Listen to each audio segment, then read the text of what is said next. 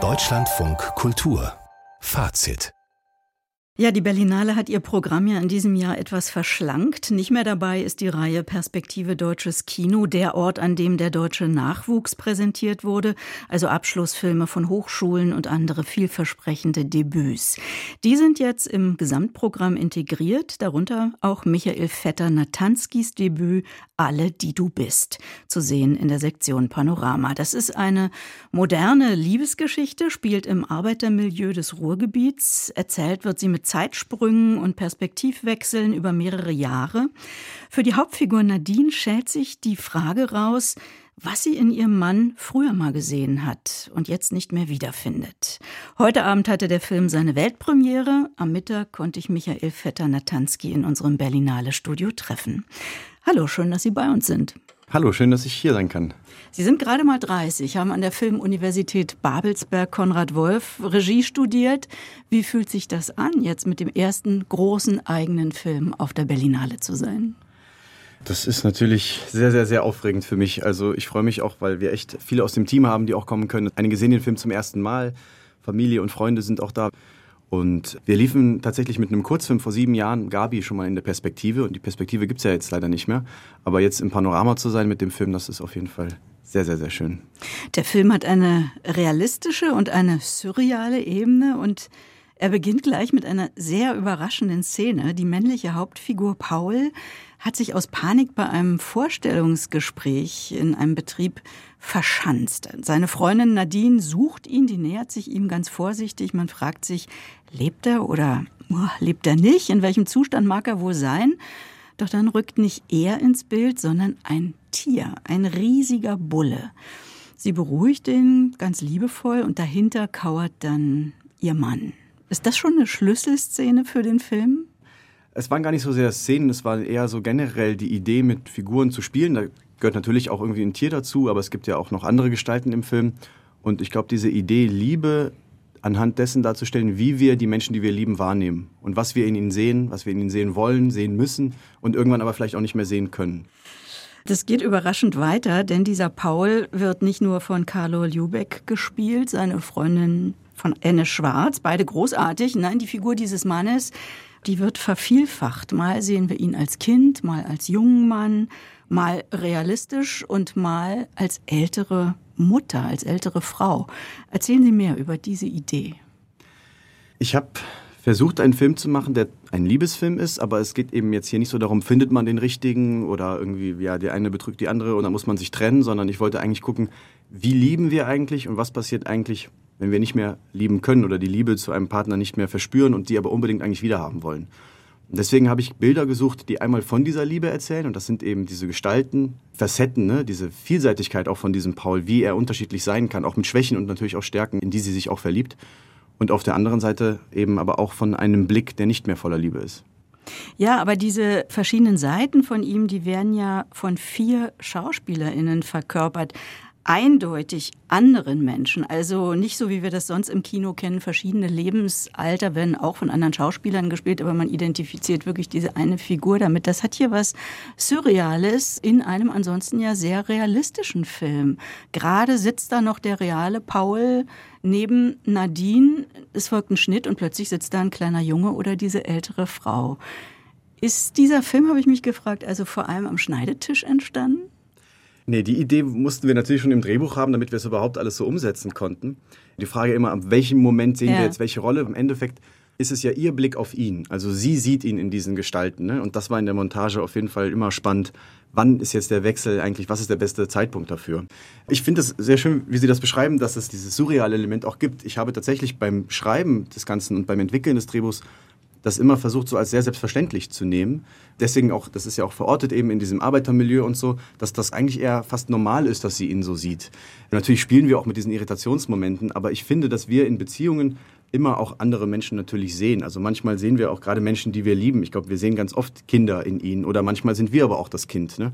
Ja, oder und, wünschen uns das. Ja, oder wünschen uns, genau. Und Beschützt das, zu werden. Ja, und ich glaube, deswegen ist es natürlich auch besonders, aber es hat auch eine Selbstverständlichkeit im Film. Also es geht aber schon darum, die Grenzen auszuloten, ne? von Fiktion einerseits und Dokumentation auf der anderen Seite. Ja.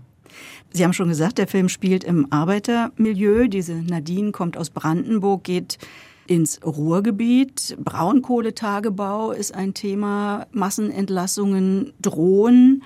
Dort lernt sie diesen Paul kennen. Wie war, was jetzt dieses Arbeitermilieu angeht, auch diese Arbeitsplätze, wie war da die Recherche? Wie haben Sie sich mit den Drehorten, mit dem Alltag der Menschen, die da arbeiten, vertraut gemacht?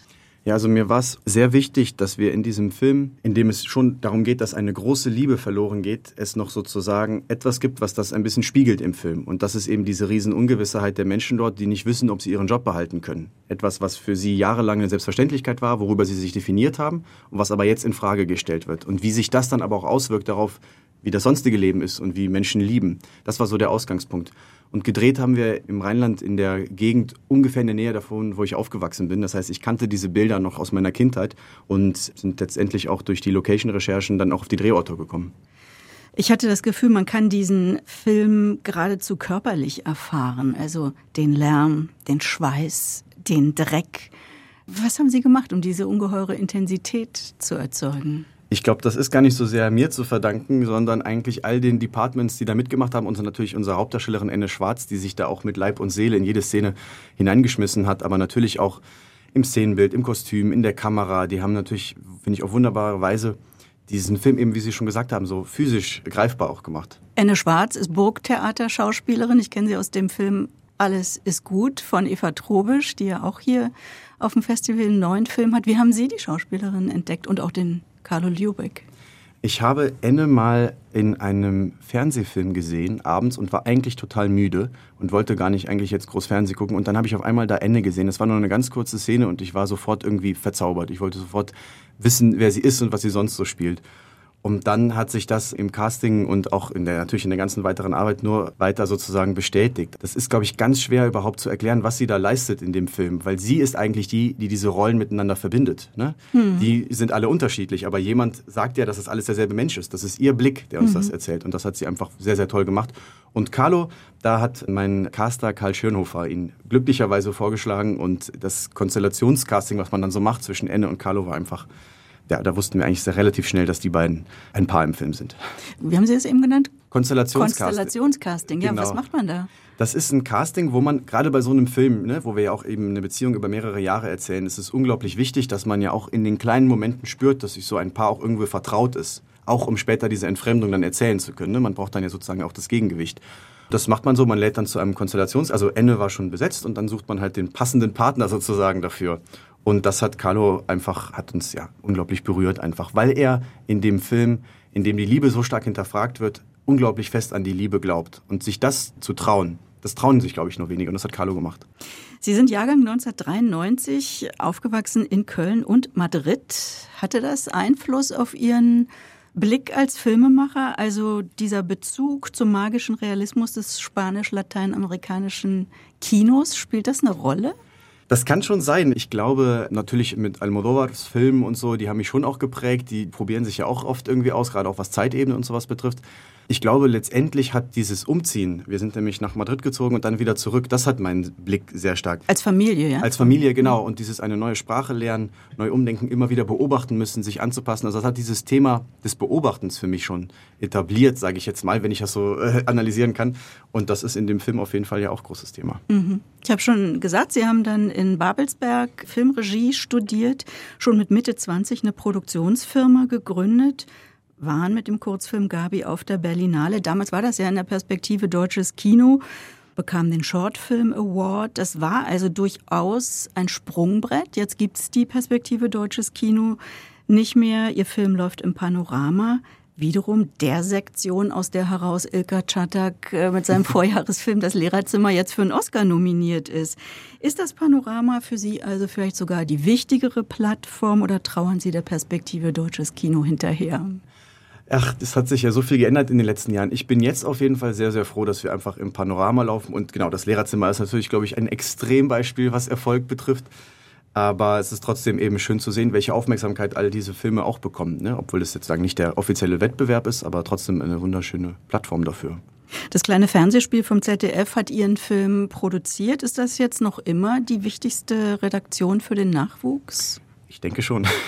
Wir hatten mit unserer Redaktion auch einen sehr, sehr guten Austausch darüber und sie haben uns von Anfang an eigentlich auch vertraut, was unglaublich geholfen hat für diesen Film, weil man kann sich ja vorstellen, dass so eine Idee vielleicht bei vielen auch erstmal für Stirnrunzeln sorgt. Und das war aber interessiertes Stirnrunzeln, würde ich sagen. Das heißt, Sie hatten das Drehbuch fertig und haben das ans ZDF geschickt oder wie lief das? Wir hatten damals, glaube ich, eine Treatment-Fassung. Also das ist sozusagen fast alle Szenen, aber noch nicht in Dialogform. Und das hat sich natürlich dann auch noch sehr stark weiterentwickelt. Aber in der Phase hatten wir das dahin geschickt. Genau. Und ist das noch aus der Hochschulzeit entstanden, schon dort oder erst wirklich danach?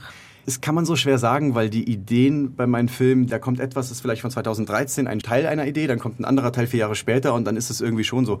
Aber ein Großteil des Filmteams ist aus dieser Babelsberger Zeit. Meine Produzentin Virginia Martin ist aus Babelsberg, der Kameramann Jan Mainz, der Szenenbildner Jonathan Saal. Also wir haben da versucht, auf jeden Fall unsere Babelsberger Familie auch ins Rheinland rüberzubringen. Alle, die du bist, der Film von Michael Vetter-Natanski. Der ist bis zum 25. Februar noch fünfmal zu sehen auf der Berlinale. Und danach gibt es vor der Fernsehausstrahlung auch eine Kinoauswertung, also schon ein Verleih? Genau, unser Verleih Port-au-Prince bringt den Film am 4.4. ins Kino, oder? Ja. Yes. genau. Stimme aus dem Hintergrund. Genau. Michael Vetter-Natanski, viel Erfolg und ja, danke fürs Gespräch. Vielen Dank.